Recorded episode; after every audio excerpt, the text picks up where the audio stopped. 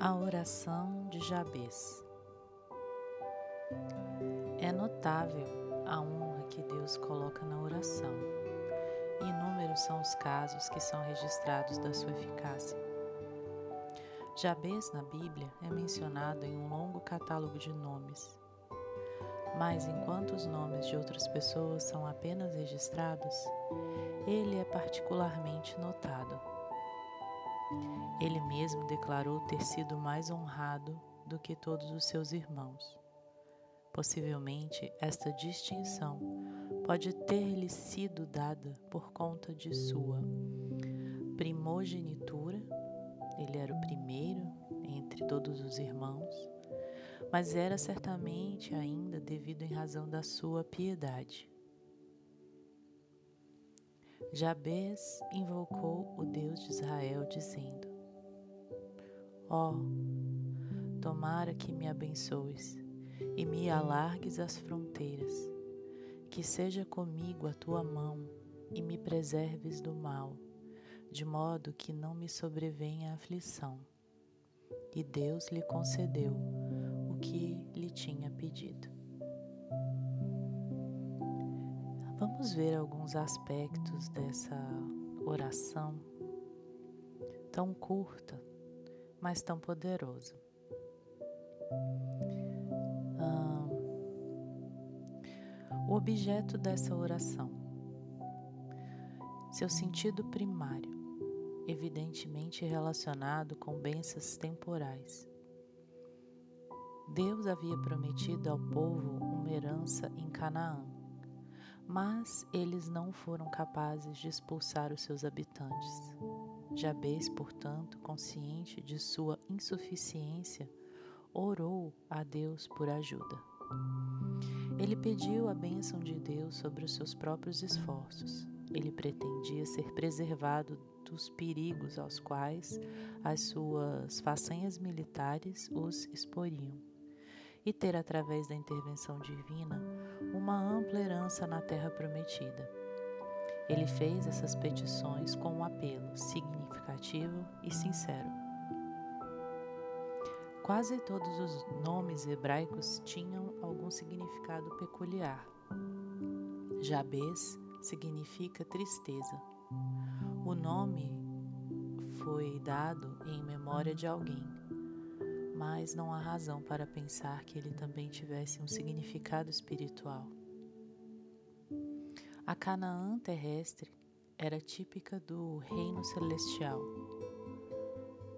Os inimigos também, que deveriam ser expulsos, eram típicos dos inimigos com os quais os crentes em Deus têm que contender.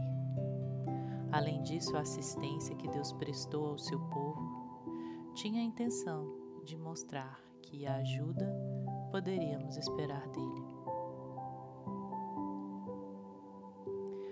Agora, sobre a maneira como essa oração foi oferecida. É o sentimento e não a expressão que dá excelência à oração. Mas em ambos os casos, podemos observar isso diante dos nossos olhos. A oração de Jabez era humilde. Ele sentiu toda a dependência do poder e da graça de Deus. Isso é tão íntimo. E não apenas petições oferecidas, mas a forma como elas foram oferecidas. Essa humildade é absolutamente necessária para tornar a, a oração aceitável. Quanto mais nos humilharmos, mais Deus irá nos exaltar. Quanto mais nos sentirmos fracos, mais o forte poderá ser forte. Que isto seja lembrado em todos os nossos endereçamentos a Deus. A oração foi oportuna. Ele fez o seu pedido com um apelo muito sincero. Não foi em referência ao pecado, mas podemos pensar que ele estava passando por uma situação grave. Ele estava crendo. É desta forma também que deveríamos nos aproximar da divindade. Sem essa fé, nossas petições terão pouco efeito, mas com isso, elas nunca serão em vão. A oração que possuía tais qualidades não poderia deixar de ter sucesso. Agora vamos observar o sucesso que o pedido de Jabez foi atendido. Nós não temos nenhum relato detalhado da bondade de Deus para com ele, mas somos informados de que Deus concedeu dores incomuns à sua mãe durante o parto. Em Crônicas 1, 4, 9, diz: Foi Jabez mais ilustre do que seus irmãos. Sua mãe chamou-lhe Jabez, dizendo: Porque com dores o dei à luz. E foi em referência a isso que ele menosprezou os males e que ela foi exposta. Guarda-me para que eu não seja Jabez na minha experiência, bem como em meu nome. Isso nos mostra que devemos expor todos os nossos desejos diante de Deus em oração. Temos visto quão grande foi a oração de Jabez. E nossa também deve incluir todas as nossas necessidades, temporais, espirituais e eternas. Não há nada tão grande que não tenhamos a liberdade de pedir, nem qualquer coisa tão pequena, mas é preciso reconhecer toda a nossa dependência de Deus para isso. Na verdade, não há nada grande ou pequeno, seja diante de Deus ou em referência a nós mesmos. Pois, como todas as coisas são facilmente iguais para Ele, Ele formou o universo por Sua palavra C, as letras S e E. Deus conta os cabelos de nossas cabeças. Então não há nada, embora mínimo, que não prove possivelmente ser de extrema importância para nós, como cada parte do volume inspirado atesta. A direção de Deus para nós é, em tudo, pela oração e súplicas, e com ação de graças, ou seja, em estado de gratidão, sejam conhecidas as vossas petições diante de Deus. Devemos insistir em nossas petições como uma oportunidade que não receberá nenhuma negação. Assim como Jacó, no texto, eu não te deixarei ir se não me abençoares. E assim deve ser conosco. Temos em verdade uma melhor súplica do que a Jabez foi capaz de oferecer. Podemos ir em nome dos manifestantes de Deus e pleitear tudo aquilo que eles sofreram e fizeram por nós. Podemos olhar para eles como nossos advogados com o Pai, que assegura tanto a aceitação de nossas pessoas quanto de nossas orações, através de sua contínua mediação intercessão, sempre prevalecente. Devemos também pedir com fé sem duvidar. A mente duvidosa vai nos roubar de todas as bênçãos e fazer nossas orações mais urgentes de nenhum efeito. Temos e devemos crer não somente que Deus é o galardoador dos que diligentemente o buscam, Devemos crer que o temos recebido, a fim de que possamos receber.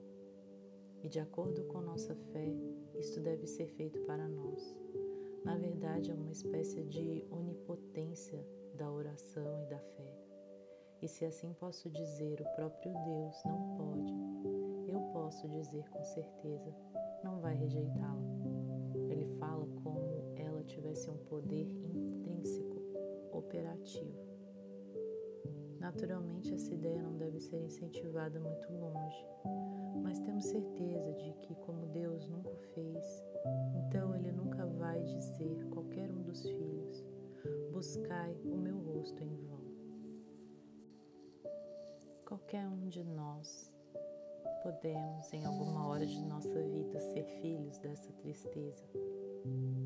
Então, vá a Deus e diga: oh, que tu queiras me abençoar de fato. Deixa-me ser fortalecido por ti em todos os meus conflitos espirituais.